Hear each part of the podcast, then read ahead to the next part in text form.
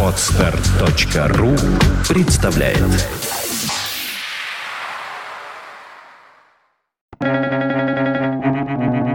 Свободное радио Компьюлента.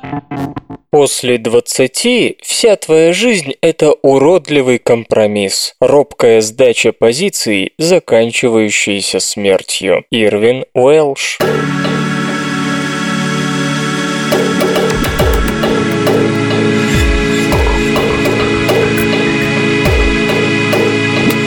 Здравствуйте, в эфире компромиссный выпуск свободного радиокомпьюлента, и вы слышите Лёшу Халецкого.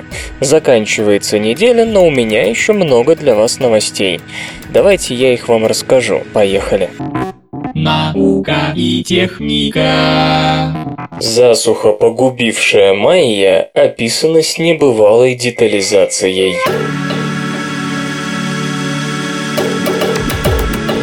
Быстрый закат классической цивилизации майя, которая между 300 и 1000 годами занимала большую часть современной Мексики и Центральной Америки, давно смущает археологов. До сих пор нет ясного объяснения, почему общество, создавшее сложный календарь и великолепные пирамиды, рухнуло в 800-1000-х годах. В последнее время специалисты склоняются к тому, что виной всему перемена климата, и новое исследование снова подтвердило эту гипотезу. Анализ сталагмита возрастом 2000 лет из пещеры в Южном Белизе, а также археологических данных, проведенных палеоклиматологом Дугласом Кеннетом из Университета штата Пенсильвания и его коллегами, показал, что майя столкнулись с необычной картиной осадков. Другие эксперты уже указывали на то, что коллапс ускорила засуха, но лишь сейчас ученым удалось получить наиболее полные и детальные сведения о дождях в географическом центре территории Майя. Восстановить картину осадков в низменной части страны майя позволили измерения изотопов кислорода, попавших в состав сталагмита из дождевой воды, которая просачивалась в пещеру. Уровень осадков удалось привязать к конкретным датам благодаря соотношению радиоактивных изотопов в сталагмите. Мы говорим о сложной истории, и не все детали нам известны, подчеркивает господин Кеннет. По его словам, необычайно обильные дожди привели к демографическому взрыву в период с 330 по 660 год, после чего настала продолжительная засуха, совпадающая с эпохой политической нестабильности, которая отражена в большом количестве монументов, воздвигнутых различными правителями. В 820-870 выпадало на 40% меньше осадков, чем перед засухой. Именно в это время начинается заключительный период классической истории майя. Города опустели, строительство замерло. Порой, когда условия становились чуть более благоприятными, люди возвращались и пытались восстановить былое величие, но примерно в 1020-1100 годах засуха достигла двухтысячелетнего пика.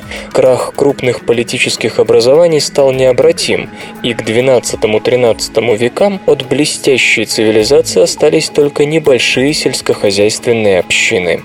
Некоторые исследователи предполагают, что майя усугубили ситуацию вырубкой лесов, но в целом этот народ пал жертвой флуктуаций в зоне встречи пассатов, тропической зоне конвергенции. Временами эта область смещается дальше на север от экватора, и тогда в Центральной Америке идут обильные дожди, но иногда она уходит на юг, и в Месоамерике устанавливается засуха. Apple получила патент на прямоугольник с закругленными углами. Управление США по патентам и торговым маркам после экспертной оценки выдало компании Apple патент D670.286 на портативное устройство с дисплеем Portable Display Device. За расплывчатым названием скрывается описание орнаментального дизайна планшета iPad с плоской лицевой поверхностью. Фактически Apple запатентовала прямоугольник с закругленными углами. Наблюдатели подчеркивают, что на сопровождающих патент изображениях основная часть внешних элементов мини-компьютера, включая разъемы и домашнюю кнопку, изображена пунктирными линиями. Однако такие детали под патент не подпадают. Иными словами, Apple запатентовала именно форму iPad. Впрочем, эксперты сомневаются, что патент даст Apple какие-либо новые преимущества в судебных разбирательствах с другими участниками рынка. Ни у одного из прямых конкурентов Apple нет планшетов, полностью копирующих. Даже при закругленных углах прямоугольного корпуса соотношение размеров сторон оказывается другим. Планетарная туманность состоит из уникальной пары звезд. Планетарные туманности, вопреки названию, представляют собой светящиеся газовые оболочки вокруг белых карликов, солнцеподобных звезд, находящихся на конечных стадиях своей эволюции. Ну а Флеминг-1, одна из образцовых планетарных туманностей, структура странной необычной формы, которая отличается поразительно симметричными закрученными струйными выбросами, джетами, по краям. Большинство планетарных туманностей симметричны и имеют почти правильную сферическую форму, однако есть и исключения, вплоть до почти прямоугольных образований. Причины такого разнообразия форм до конца не выяснены и являются предметом жарких споров. Одни считают, что главную роль тут играют гравитационные взаимодействия звезд в двойных системах. Другие полагают виновными планеты, что нарушают равномерное растекание материи при образовании туманности. Есть версия и о том, что форма туманности определяется магнитным полем вокруг ее центральной звезды.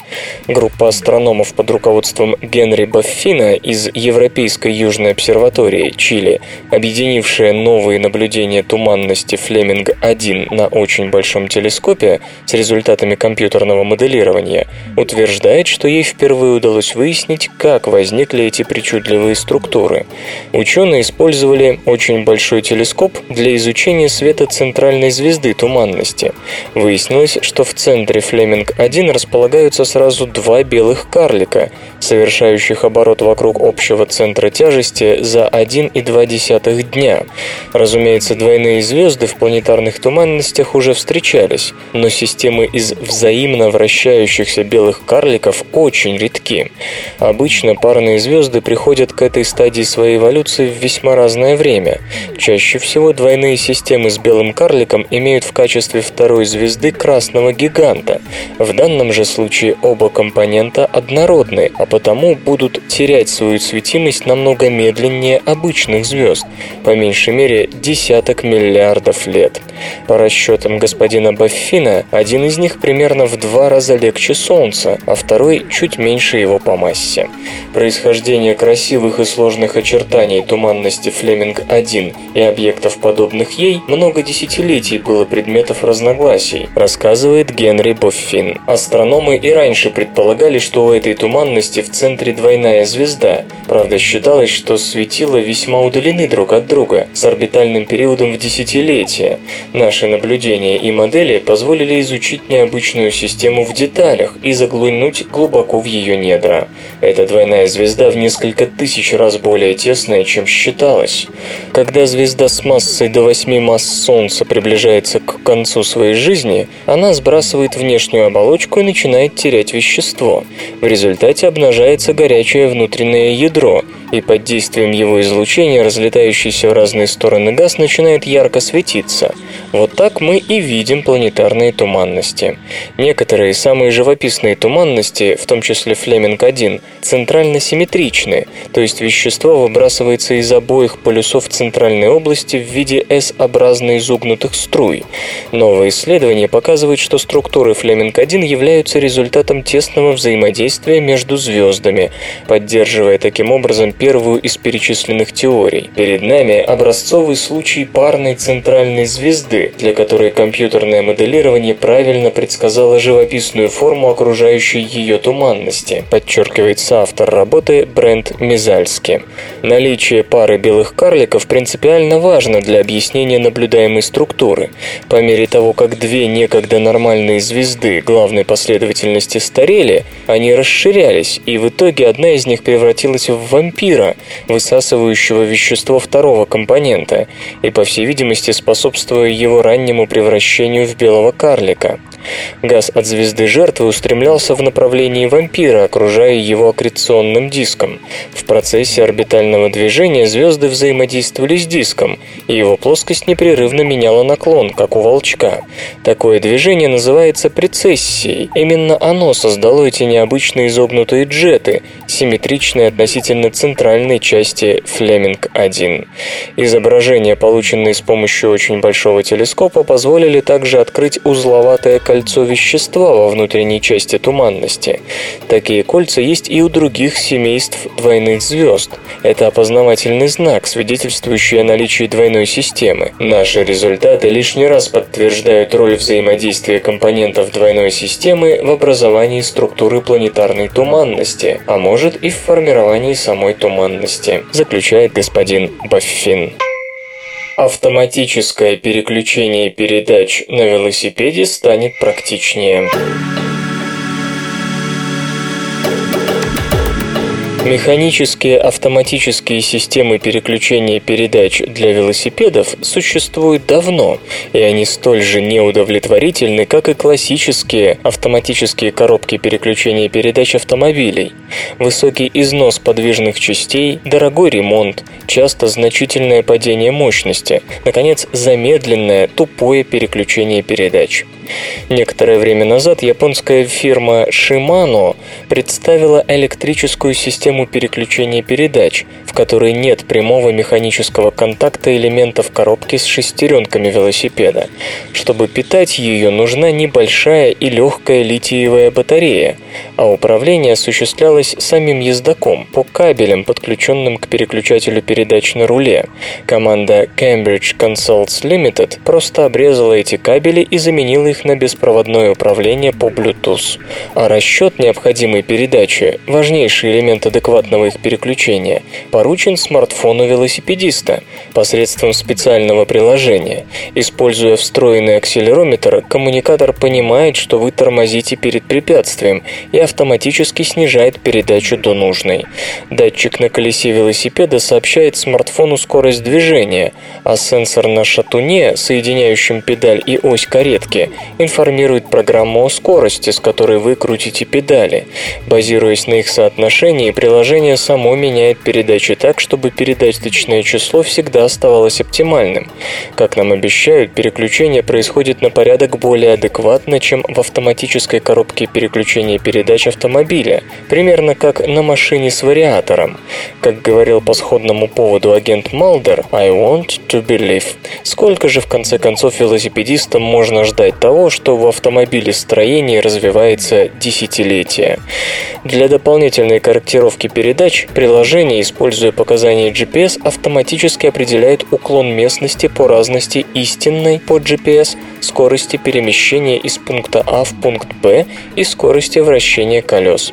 Хотя формально помимо автоматического предусмотрен ручной режим выбора передач, возникает вопрос, не устанет ли велосипедист всякий раз обращаться к смартфону в своем кармане, ведь переключателя на руле ему никто не оставил.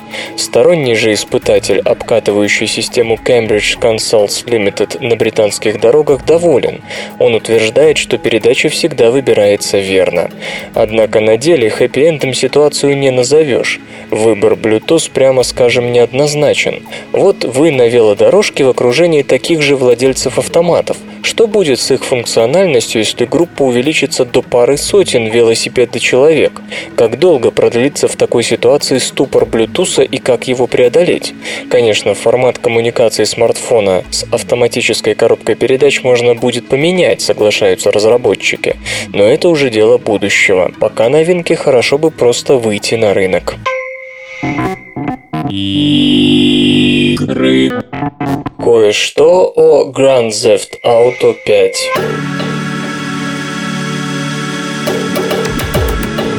Благодаря декабрьскому выпуску журнала Game Informer, Action Grand Theft Auto 5, GTA 5, начал обрастать первыми подробностями.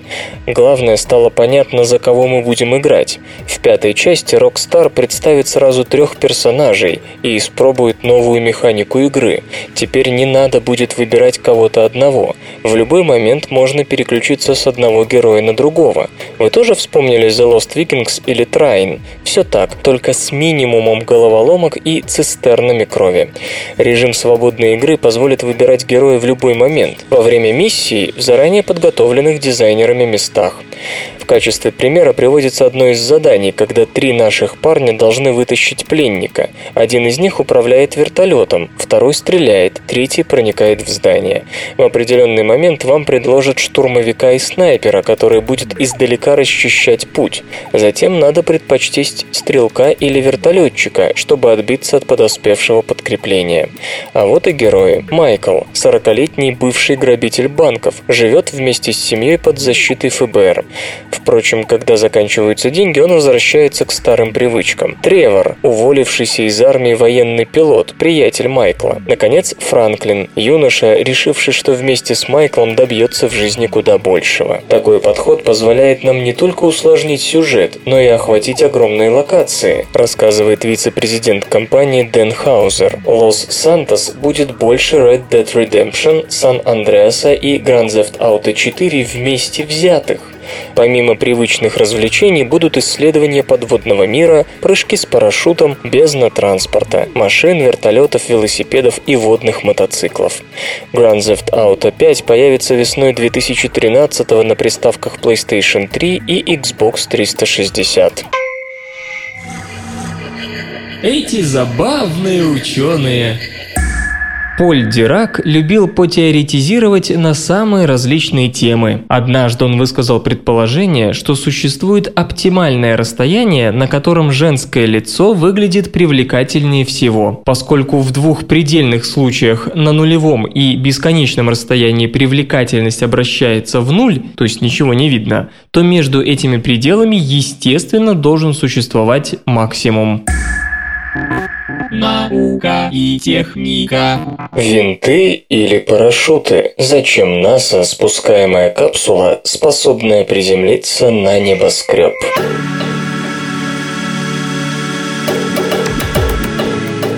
60-х прошлого века НАСА некоторое время носилась с идеей использования для торможения и посадки спускаемой капсулы пилотируемого космического корабля не парашюта, а винта, внешне похожего на вертолетный. Однако по сути работающего подобно автожиру. Преимущества такого способа очевидны. Набегающий поток воздуха не только будет вращать винты, замедляя аппарат, но и создавая подъемную силу, позволит капсуле спускать опускаясь на авторотации, эффективно управлять траекторией. Но весомые минусы – парашют проще и дешевле. Тем не менее, несмотря на эпоху строгих финансовых ограничений, когда доля финансирования НАСА в ВНП США упала до исторического минимума, ведомство вновь возвращается к старой идее. Странно, ведь способ и в хорошие времена был сочтен дорогим. Новые материалы позволяют сделать прочные складные винты гораздо легче, легче, а главное, с их помощью можно будет не спускать капсулу в океан, а относительно точно приземлять ее куда следует, минимизируя расходы на поиск и транспортировку. Конечно, теоретически, чтобы избежать этих проблем, можно интегрировать в спускаемую капсулу тормозные двигатели, как у Союза ТМ. Но этот вариант тяжелее и дороже винтов, при меньшей управляемости и, собственно, в полете. Кроме того, такую же схему в перспективе планируют применять для спасения и последующего многократного использования топливных баков SLS, нового носителя, разрабатываемого сейчас НАСА. Ну а пока все выглядит скромно. Система спуска на авторотации была испытана на модели, сброшенной со 165 метров в здании вертикальной сборки. Ну это наш МиГ, только поставленный на попа. Тестировались различные углы установки винтов с целью подбора таких, которые обеспечат максимальную подъемную силу. По уверениям разработчиков, то, что они делают, не просто более эффективная замена парашюта. По их расчетам, посадка такой капсулы будет возможна не только на любую заранее заданную ВПП, взлетно-посадочную полосу, но даже на крышу отдельно стоящего здания. Точность, прежде недостижимая для аппаратов такого рода, включая спроектированные в СССР. В целом же ориентация на увеличение свободы передвижения спускаемого аппарата в атмосфере близка к традиционному американскому подходу, наиболее полно выраженному в концепции Space Shuttle. И тем не менее, уже сейчас можно сказать, что на этом пути американцев ждет некая принципиальная сложность, возможно, непреодолимая. Да, винты будут выпускаться и вращаться только на дозвуковых скоростях, после аэродинамического торможения, и все равно скорость, на которой им придется стартовать, будет значительно выше, чем у автожиров и вертолетов. То есть режимы работы винтов, равно как и вероятность срыва потока с них, будут принципиально иными, чем у имеющихся аппаратов, использующих авторотацию. Если винты выйдут небольшими, скорость снижения останется слишком высокой. Если масштаб будет вертолетным, то придется помучиться с захлестыванием. Иными словами, конструкторов ждет воистину пионерская работа. Около звезды 49 кита кометы сталкиваются каждые 6 секунд.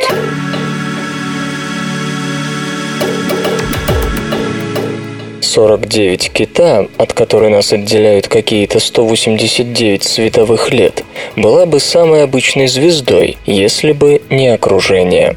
Вроде бы и спектральный A1 Виси класс не так редок, как голубые гиганты, впрочем, и не так часто, как красные карлики. И металличность самая что ни на есть обыденная, и масса 2,17 солнечной не экстраординарная. Но есть важная деталь. Вокруг нее на удалении удалении в полсотни астрономической единицы много газа, настоящее облако. Между тем, звезде по разным оценкам от 40 до 60 миллионов лет. Обычно газовое облако по мере формирования планетной системы закономерно рассасывается, то есть после первого миллиона лет жизни газового избытка вокруг звезды просто не может быть, если только она не из региона с высокой концентрацией межзвездного газа. А вот 49 кита уже 17 20 лет, наверное, на зло недоумевающим астрономам, демонстрирует то, чего быть не должно. Так откуда же там газ? Бенджамин Цукерман из Калифорнийского университета в Лос-Анджелесе и Инсиок Сонг из Университета Джорджии, оба США, предположили следующее. Все дело в чрезмерном гипертрофированном варианте пояса Койпера, присутствующем в этой молодой системе. Масса нашего пояса равна одной десятой земной. Последние 4,5 миллиарда лет изрядно проредили его. Множество комет падало и продолжает падать на планеты. В самом начале, после формирования Солнечной системы, он весил 40 земных масс и успешно обеспечивал интенсивную бомбардировку и Земли, и других небесных тел. По расчетам астрономов, пояс Койпера 49 кита весит 400 земных масс, то есть в 10 раз тяжелее, чем в молодости Солнечной, и в 4000 раз, чем сейчас. Условия самые что ни на есть экстремальные, и господин Цукерман рисует их крупными мазками руками. Сотни триллионов комет вращаются вокруг 49 кита и еще одной звезды, что чуть моложе, около 40 миллионов лет. Представьте себе эту прорву. Каждая комета размером с кампус Калифорнийского университета, примерно километр 600 метров в диаметре. Все это вертится вокруг звезды и то и дело натыкается друг на друга.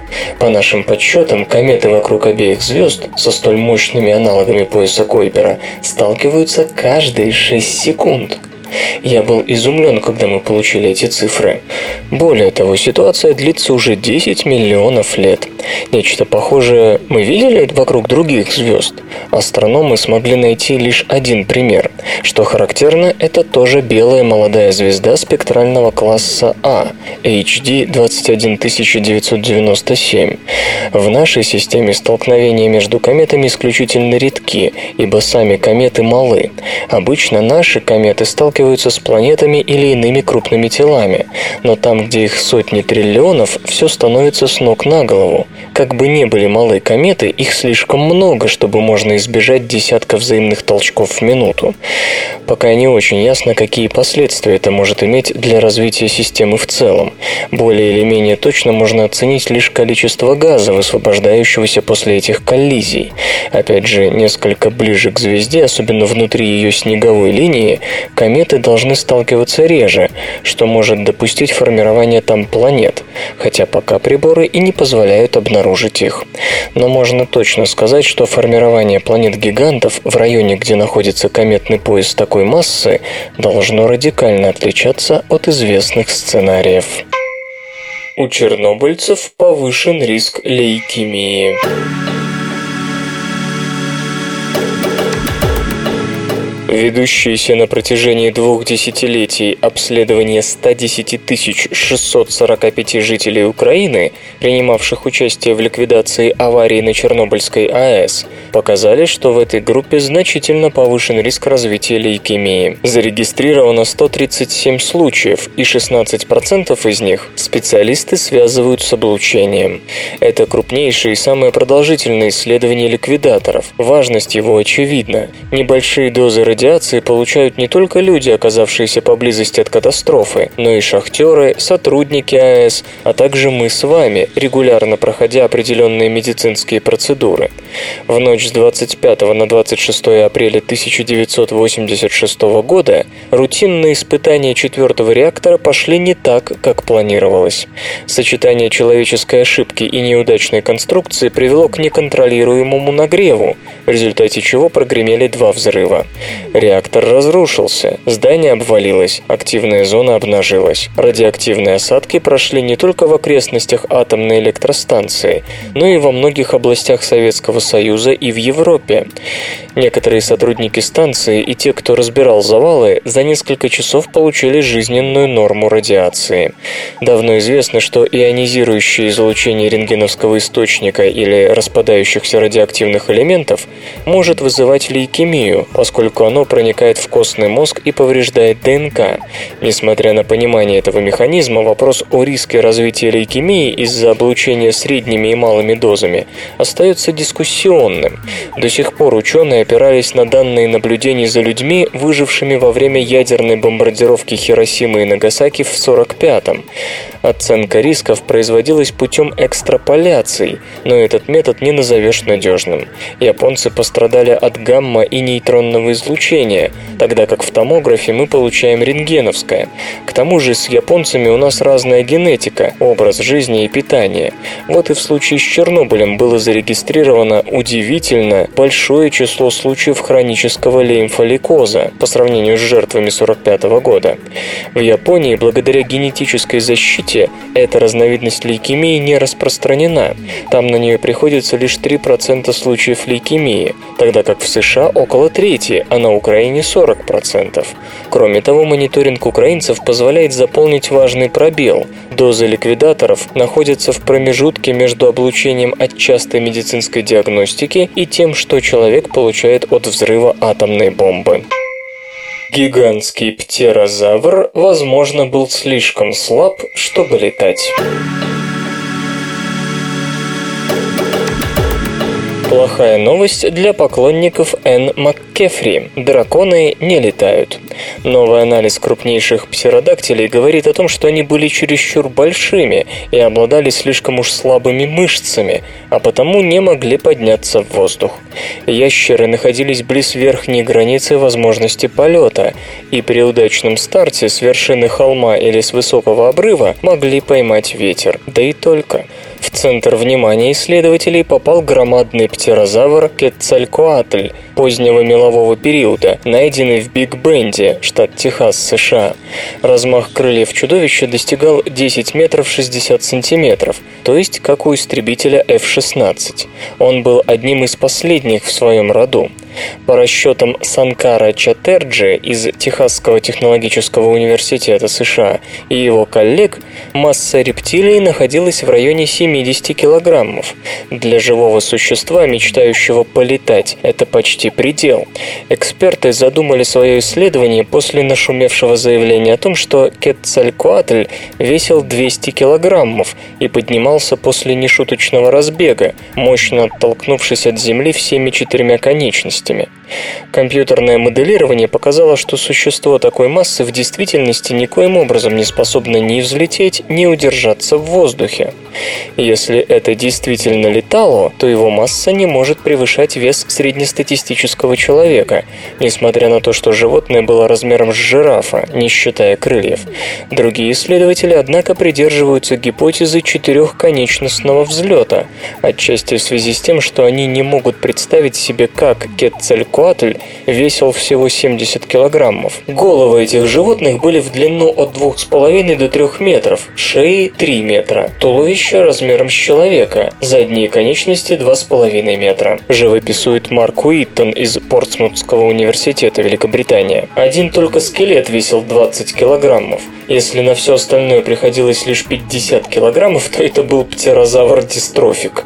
Да и 200 килограммов мало, считает господин Уиттон. Это минимум, необходимый для того, чтобы скелет не развалился и мог передвигаться. А подниматься в воздух этой массе, по словам ученого, позволяли необычайно толстые кости передних конечностей. Так что же, мечта о перне все-таки не напрасна? Однозначного ответа нет. Железо и гаджеты. Крей представила суперкомпьютерную платформу нового поколения.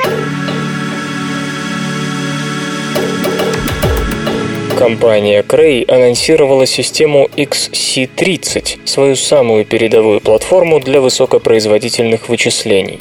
Разработчики говорят, что в XC30 применены инновационные технологии управления питанием и охлаждения. В основу комплекса положены серверные процессоры Intel Xeon серии E5 2600 и система внутренних соединений ARIES. Благодаря хорошей масштабируемости платформа XC30 в максимальной конфигурации способна объединять свыше миллиона вычислительных ядер. Теоретическая производительность в этом случае может превысить 100 петафлопсов, квадриллионов операций с плавающей запятой в секунду. Это в пятеро больше быстродействия недавно запущенного суперкомпьютера «Титан», смонтированного в Оукриджской национальной лаборатории Министерства энергетики США. «Титан» оснащен в общей сложности примерно 300 тысяч вычислительных ядер и почти 19 тысячами карт Тесла и обладает мощностью в 20 петафлопсов. В перспективе системы семейства Cray XC будут предлагаться с сопроцессорами Xeon Phi на архитектуре Many Integrated Core, а также с ускорителями Tesla на архитектуре Kepler. Cray уже получила ряд заказов на XC3. Суперкомпьютеры на новой платформе, в частности, получат швейцарский национальный Национальный суперкомпьютерный центр, Национальный научно-вычислительный центр энергетических исследований США в Беркли и Центр высокопроизводительных вычислений Штутгартского университета в Германии. Музычный перапынок.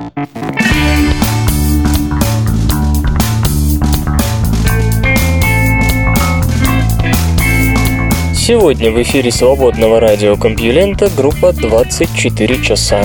А получать эстетическое удовольствие мы будем от песни «Мотылек». Танцы на свет, прячу сама себя Между сотен домов я не видна Все как один спорят, а завтра я открывать одну за одной. Перелистают день Точно как по часам. Ночью буду искать я свой маленький свет. Я улетаю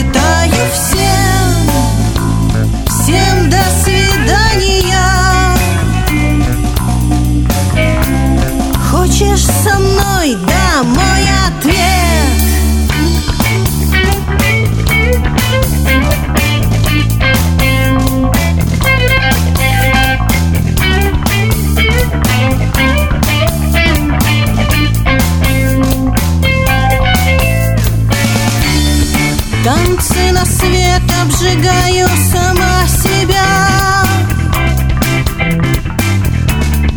Только танцуют причудливо тени. Все хорошо, пусть даже я не я. Я знаю ответ,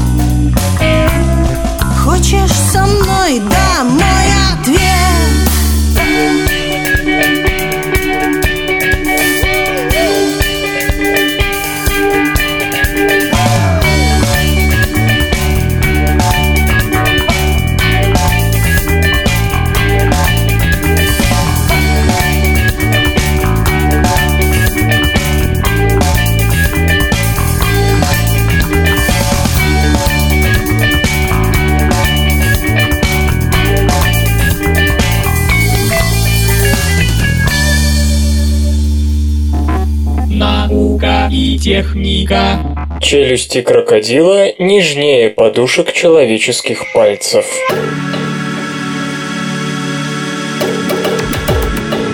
Челюсти крокодила и аллигатора, а также пигментированные бугорки на их туловище чувствуют давление и вибрацию лучше кончиков пальцев человека. Это едва ли не самое острое осязание во всем животном царстве. Маленькие бородавки, которыми особенно сильно усеяна морда, могут показаться обычным камуфляжем, но в действительности их функция намного сложнее. Строго говоря, эти пятна называются покровными органами чувств. Какие только обязанности им не приписывали, от жировыделения до обнаружения электрических полей.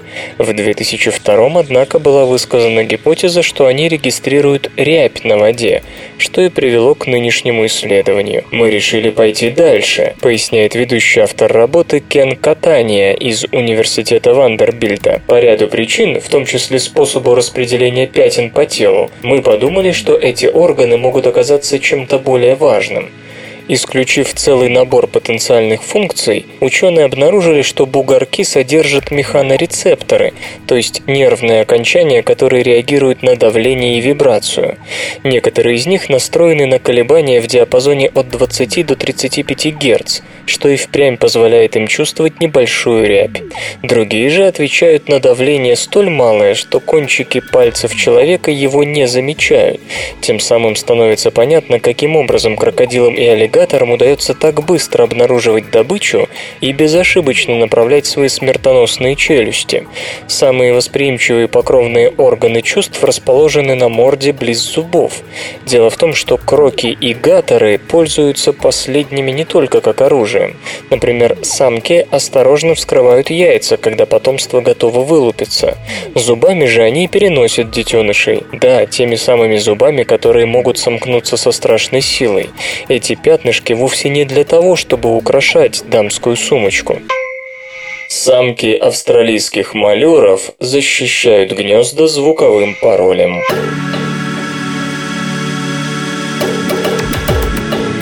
Чтобы обмануть хозяев гнезда, кукушка откладывает яйца, похожие на кладку приемных родителей. Дальнейшее известно. Вылупившийся кукушонок избавляется от яиц и птенцов, которые найдет в гнезде, и приемные родители выкармливают только его. Разумеется, у тех видов птиц, которым суждено быть жертвами кукушек, появились свои способы противостоять гнездовому паразитизму. И один из самых удивительных демонстрирует прекрасный расписной малюр, обитатель Австралии, чьи гнезда облюбовала краснохвостая бронзовая кукушка. Зоологи из университета Флиндерса, Австралия, вместе с коллегами из США и Австрии обнаружили, что самки малюров буквально запароливают свое гнездо, обучая птенцов особому звуковому сигналу еще до их появления на свет. О птенцах краснохвостой бронзовой кукушки известно, что они умеют копировать призывный писк других птенцов, чтобы ввести в заблуждение приемных родителей. Причем кукушата проявляют недюжинные способности в имитации чужих голосов. Если один писк не подошел, они перебирают другие варианты и в конце концов находят правильный. Однако даже с такими способностями их не всегда ждет удача. Если речь идет о прекрасных расписных малюрах, то в их гнездах лишь 60% кукушат успешно вырастают во взрослых птиц. Исследователи записали песни самок малюров, которые они поют рядом с кладкой. Оказалось, что среди них есть особая колыбельная из 11 звуков, которую самки повторяют до тех пор, пока птенцы не вылупятся. Один из этих звуков имеет индивидуальную продолжительность и тон, характерный только для этой конкретной птицы. Когда птенцы появляются на свет, они повторяют звуковой пароль, который выучили во время пребывания в яйце, и мать удостоверяется, что птенцы правильные, и их можно кормить. В статье, опубликованной в журнале Current Biology, авторы пишут, что пароли у птенцов являются выученными, а не заложенными генетически. Исследователи меняли кладки между гнездами малюров, и в итоге выведшиеся птенцы повторяли песню той самки, которая их высиживала, а не той, что была их генетической матерью. Чем дольше птенцы слушают эту песню, тем лучше они ее выучивают. Но птенцы-кукушки выводятся на несколько дней раньше, а потому не могут повторить песню в точности. Самка же понимает, что с птенцами что-то не то, бросает их и строит новое гнездо. Строго говоря, такой пароль не то чтобы защищает гнездо, чужак все равно в него проникает. И потом, самке малюра все равно приходится жертвовать своей кладкой. Однако она не тратит силы на выкармливание чужих, и в итоге планы кукушки срываются, кукушонок погибает, и кукушка проигрывает эволюционное сражение. Чтобы избавиться от вредных водорослей, кораллы зовут на помощь рыбу.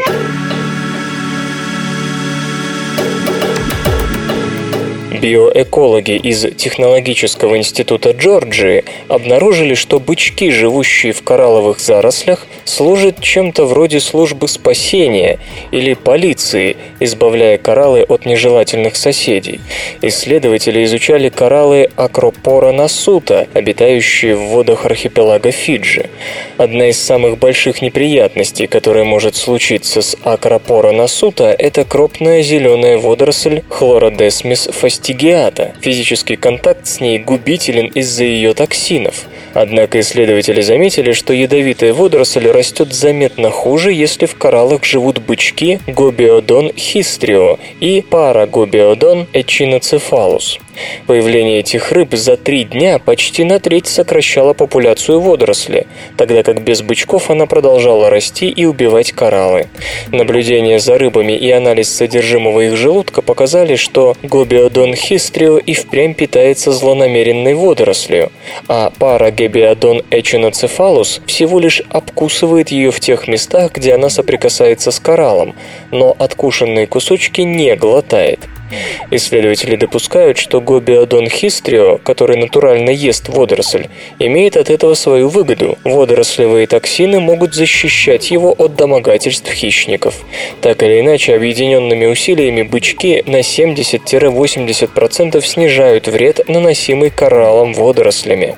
Но самым любопытным оказалось то, что рыбы ликвидируют токсичного чужака именно в ответ на призывы коралла о помощи.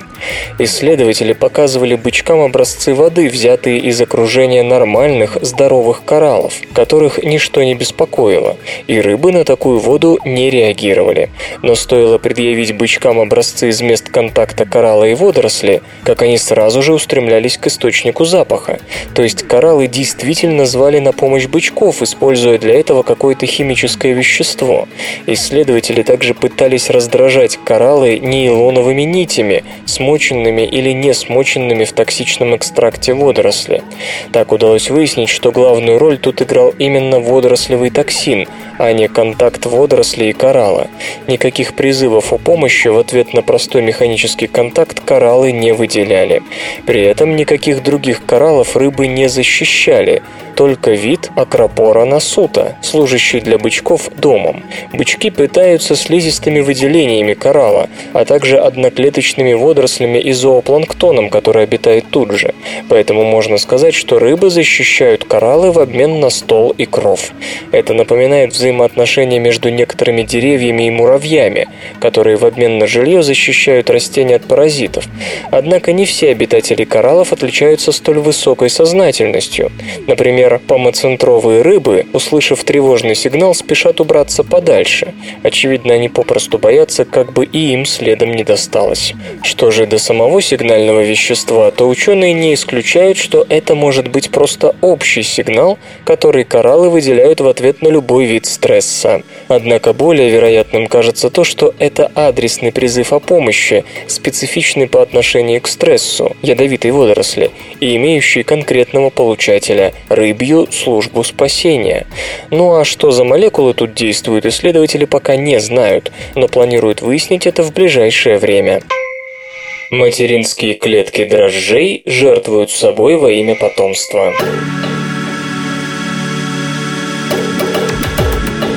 Мать готова отдать все, даже жизнь ради своего ребенка. Такое поведение присуще не только человеку, но и животным. Тут можно вспомнить самок дельфинов, которые перестают спать на какое-то время, когда заботятся о детенышах, или паучих, буквально отдающих себя на съедение собственным паучатам. Исследователи из Калифорнийского университета в Сан-Франциско обнаружили, что материнское самопожертвование можно обнаружить едва ли не на клеточном уровне. Оказалось, что материнские клетки дрожжей отдают собственные митохондрии дочерним клеткам и делают это настолько бескорыстно, что в конце концов погибают сами.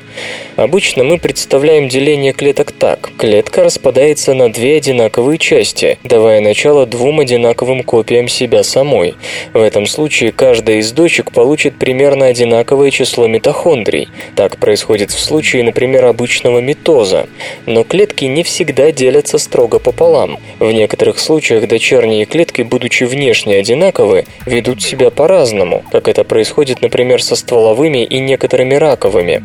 В случае дрожжей отличие от классической схемы еще больше. Тут вообще можно говорить только об одной дочерней клетке, которая отпочковывается от материнской. Дочерняя клетка дрожжей заметно меньше родительской, и можно было бы ожидать, что она при этом получает меньше митохондрий пропорционально своему размеру. Однако все обстоит ровно наоборот. Митохондрии обеспечивают клетку энергией, и их необходимость для растущей клетки очевидна. Как пишут исследователи в журнале Science, дочерние клетки дрожжей получают намного больше митохондрий, чем можно было бы предположить по их размеру. Материнские клетки с помощью молекулярных моторов и белков цитоскелета активно перекачивают дополнительные митохондрии своим дочкам, чтобы тем не пришлось столкнуться с энергетическим дефицитом. При этом ухудшается самочувствие самих материнских клеток, которые начинают умирать после десятого поколения дочерних клеток. И редкая родительская клетка доживает до 20-го сеанса почкования. Авторы работы полагают, что такая же забота может иметь место и в других случаях неравноправного деления, например, у вышеупомянутых стволовых и раковых клеток. Если так, то в руках у ученых может оказаться еще один способ контроля за размножением как тех, так и других, подавляя или активируя материнские инстинкты родительских клеток. Железо и гаджеты. Intel представила процессоры Itanium нового поколения.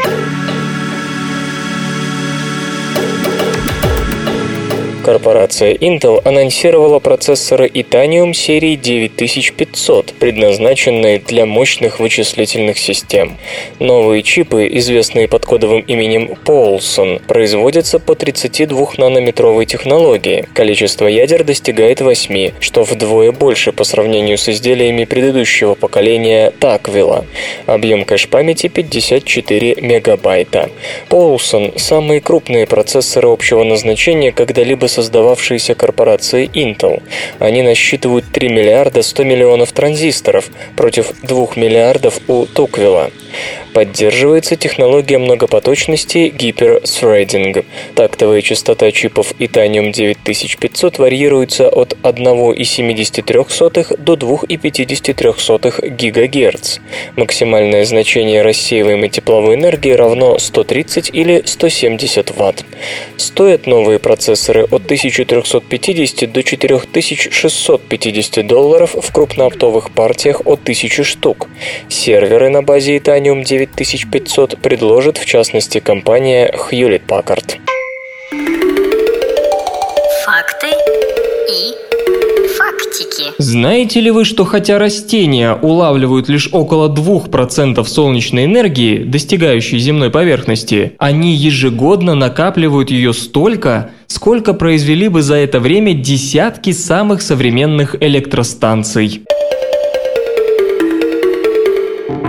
Наука и техника. Инсулиновый гель для носа как альтернатива инъекциям.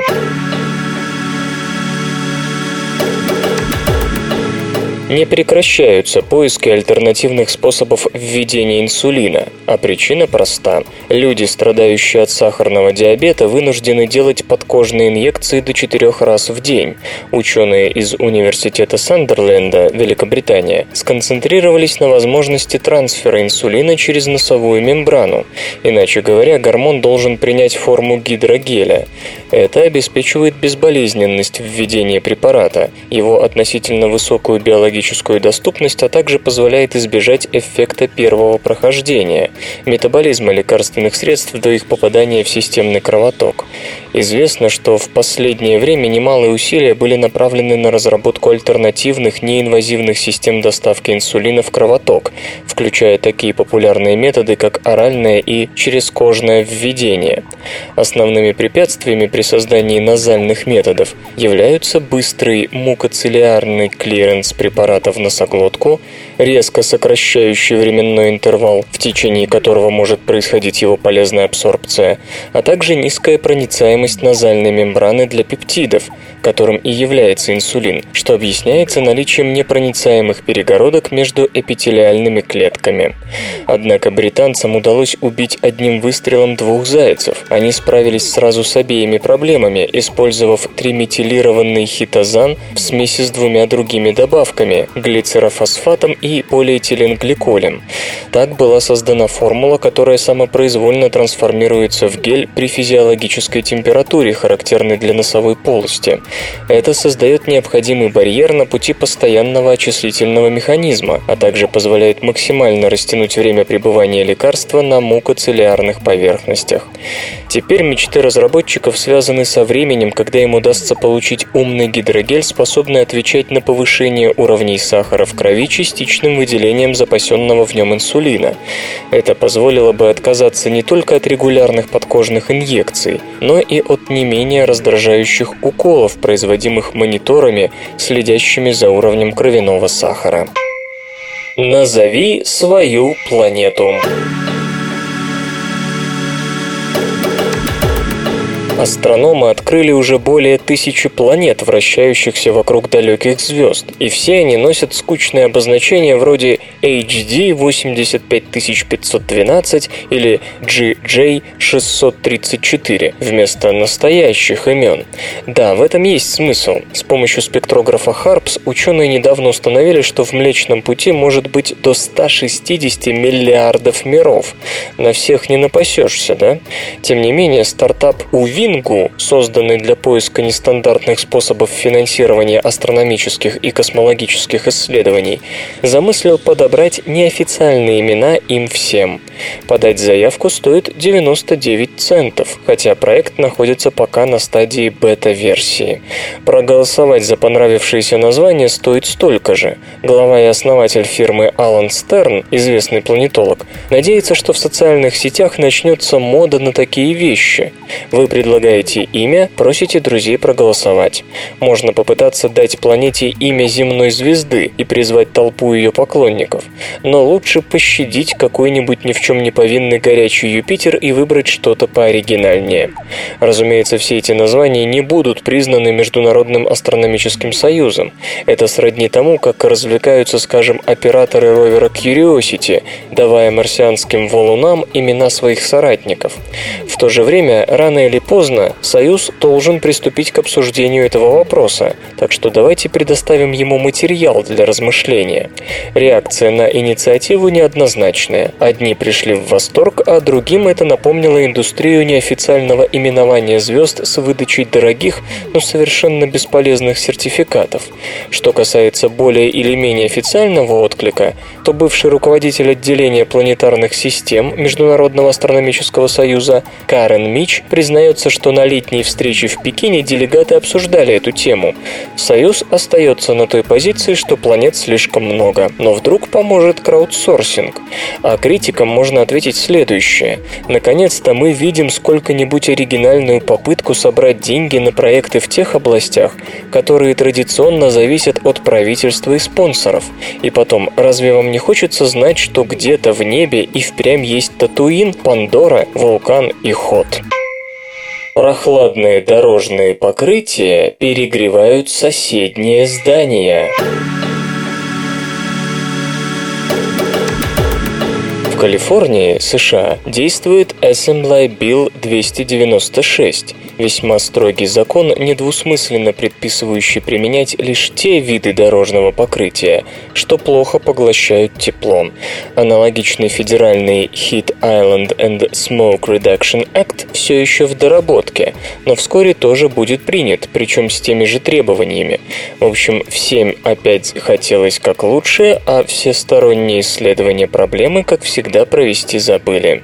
Если верить моделированию, предпринятому учеными из Калифорнийского университета в Сан-Диего во главе с профессором Яном Клейслом, подкрепленному долгими наблюдениями, стандартное здание рядом с отражающим покрытием, выдержанным в светлых тонах, увеличивает энергозатраты на охлаждение на 4,5-9,5%. Но это если речь идет о сооружениях с более эффективной теплоизоляцией. Для домов, построенных до строгих строительных кодексов эпохи дорогой нефти, показатель увеличивается до 5-11%. Причем разница в количестве солнечного света, поступающего через окна, еще существеннее. Летом строение, окруженное зеленым белым покрытием, получает на 40% больше света. Зимой, правда, всего на 12% больше, так что резкого снижения расходов на отопление и освещение в холодное время года не приходится. Конечно, отмечают исследователи, 1 ватт дневного света вечером и утром позволяет сэкономить до 2 Вт искусственного, предотвращая использование дополнительного освещения. И применение отражающих покрытий на автостоянках и парковках супермаркетов по-прежнему осмысленно. Но только не рядом с офисными небоскребами. С их окнами во всю стену такие покрытия будут скорее вредить экологии, да и экономике, чем приносить пользу. Учтут ли американские конгрессмены разумные возражения научного сообщества урбанистов, покажет время. Алкоголики не способны к эмпатии и не понимают иронию. Психологи из Католического университета Святого Сердца Италия и Брюссельского университета Бельгия решили выяснить, как алкоголизм влияет на эмпатию. Известно, что спиртное воздействует на префронтальную кору, от которой, среди прочего, зависит то, как мы общаемся с другими, как понимаем чужие эмоции и мысли и так далее. Вообще говоря, задача у исследователей была шире. Они хотели посмотреть, что происходит со смысленным и аффектированным восприятием эмоций у алкоголиков и насколько они способны считывать эмоции в языке, в синтактических конструкциях. В качестве лакмусовой бумажки психологи выбрали юмор и иронию, ведь чтобы оценить шутку и ироническое замечание, требуется не только непосредственное восприятие, но еще и дополнительная работа по осмыслению, по считыванию подтекста и настроения того, кто эту шутку произнес. В эксперименте участвовали более 40 мужчин, половина из которых лечилась от алкоголизма в одной из брюссельских клиник. Все они должны были прочесть несколько историй с ироническим или неироническим концом, после чего должны были ответить на ряд вопросов о том, как они понимают намерения персонажей и их эмоциональное состояние. Кроме того, испытуемых опрашивали еще и по специальному эмпатическому опроснику, который должен был выявить их способность вчувствоваться во внутреннее состояние другого человека. Результаты исследования опубликованы в журнале «Алкоголизм. Clinical and Experimental Research». По словам ученых, алкоголизм действительно подавляет эмпатию, и чем сильнее он ее угнетает, тем хуже человек чувствует иронию в тексте. Что понятно, ирония требует спроецировать на себя поведение и эмоции другого человека, а у алкоголиков с этим проблемы. Безусловно, понимание иронии – лишь частный случай проявления эмпатии, но авторы работы полагают, что у алкоголиков вообще плохо с восприятием чужих эмоций. Они с трудом могут оценить эмоциональный настрой разговора, намерения и мотивы собеседника, склонны переоценивать положительные эмоции и недооценивать отрицательные. Иронические высказывания, которые использовали в эксперименте психологи, имели критическую окраску, то есть несли в себе скрытый отрицательный заряд. Здоровые люди эту критику легко считывали, алкоголики же воспринимали иронию, что называется, на голубом глазу, не чувствуя подтекста. До сих пор, по словам авторов, исследования эмоционального мира больных алкоголизмом концентрировались на их способностях считывать невербальные знаки общения – мимику, жесты, язык тела. На восприятие языка мало кто обращал внимание. Теперь же становится ясно, что и со словесным выражением пониманием эмоций у алкоголиков не все ладно. То есть, если вы ищете с кем бы поговорить, кому излить душу, не стоит плакаться вот в такую вот алкоголическую жилетку. Вас просто не поймут. Впрочем, если вам хочется над кем-то всласть поиронизировать, но при этом не хотелось бы получить по физиономии, то такой собеседник подойдет вам как нельзя лучше. Свободное радио Компьюлента.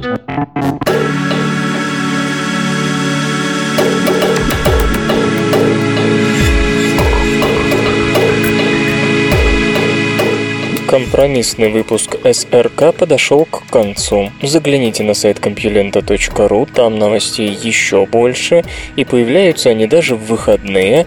Ну а меня, Лешу Халецкого, вы обязательно услышите в понедельник. Обещаю и держите себя в руках. Свободное радио Компьюлента. Скачать другие выпуски подкаста вы можете на podster.ru